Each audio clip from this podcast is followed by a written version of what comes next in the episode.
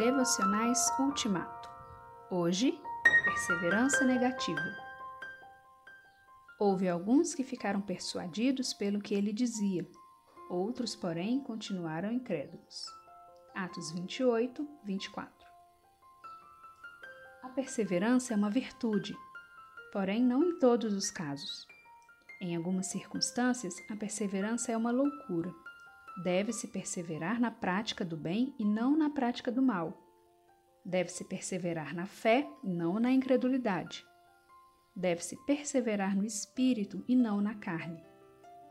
Deve-se perseverar no temor do Senhor e não na irreverência. Jesus se queixa daqueles que viram tudo o que ele fez e continuam a odiar tanto a mim como meu Pai. João 15, 24. Era para haver uma mudança, uma conversão, uma visão diferente, uma perspectiva diferente, diante de tantas manifestações da graça. John Stott explica que arrepender é abandonar os pecados e, em particular, o horrível pecado de rejeitar a Jesus. O arrependimento é mudança de opinião, metanoia, uma reversão da opinião a respeito de Jesus e da atitude para com ele.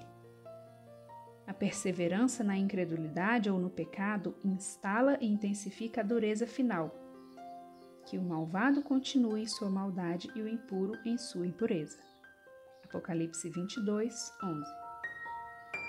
Quero ser o justo que permanece na justiça e o santo que permanece na santidade.